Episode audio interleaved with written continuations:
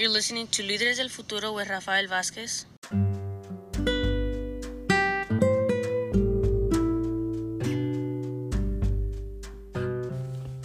And welcome once again to your show, Líderes del Futuro. My name is Rafael Vázquez, and today I'll be talking briefly about DACA and what is the most recent information about the program. Basically, what has been happening is there have been many changes on DACA since 2012 until 2016. For the most part, the program was intact. But then Donald Trump decided to eliminate the program, which led to several lawsuits that ended up in the Supreme Court. Where people misunderstand the information is that the Supreme Court did not tell him that he could not eliminate the program. What the Supreme Court told him was that he had not followed the process correctly in order to eliminate the program. Then the administration was supposed to start accepting new applications, which again, our attorneys told us not to file new applications for DACA because it was going to put people possibly in deportation proceedings. And for that reason, we were told to wait until after the elections. Donald Trump then decided he wasn't going to accept any new applications. Another court told him that he had to accept new applications, and now he says he's going to take a year in order to study the program of DACA and determine whether or not it's worth having that program. The reality is that is not what he's planning to do.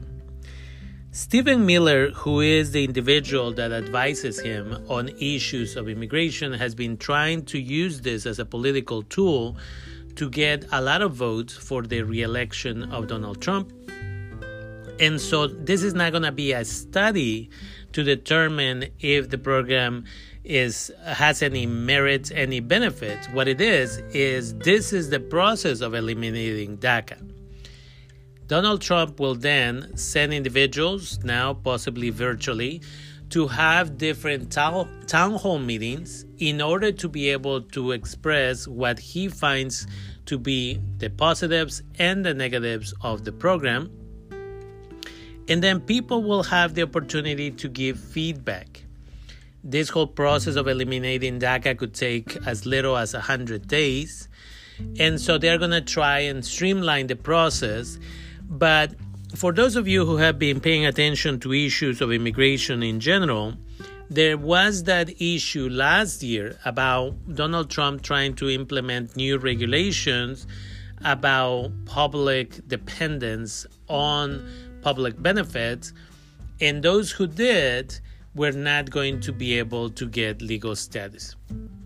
During that process of the public charge discussion, people had the opportunity to submit questions and submit their thoughts and ideas and close to 200,000 people submitted those thoughts, ideas, and questions.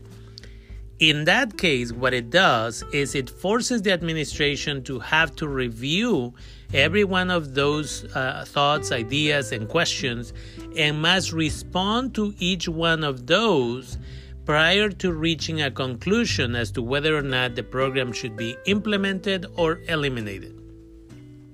In this situation, therefore, soon we will start seeing individuals hosting some type of town hall meetings, and then the community will have the opportunity to voice their opinion. And this is where, if individuals in the United States were to submit, instead of 200,000 questions, uh, maybe a million, maybe two million, it would delay the process possibly until February, where if Donald Trump is not reelected to the White House, it would be too late for him to be able to finish this process and eliminate the program. And then, if another president comes into play, that individual could say the program is safe for another four years.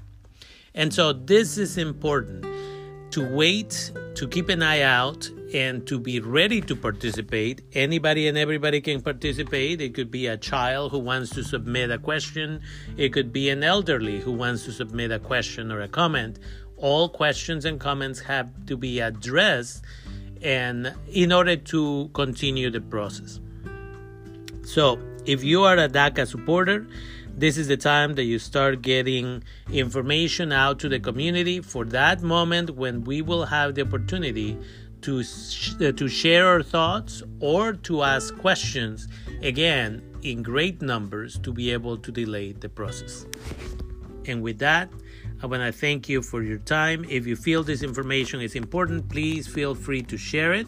Uh, my Instagram account is líderes underscore del D E L underscore futuro with a double O at the end, which is the name of the show. But again, it has a double O at the end. And you can reach out, you can follow me there, you can reach out for questions. And again, please feel free to share this information. And as always, if you feel that this information is also important, you want to support my work, um, half of any donations are given to my nonprofit organization, Humanidad Therapy and Educational Services, that provides low income therapeutic services for people in Sonoma County. California. And so if you are in Sonoma County, California, the phone number is 707 525 1515 if you want to sign up to receive uh, services with us. Thank you for your time.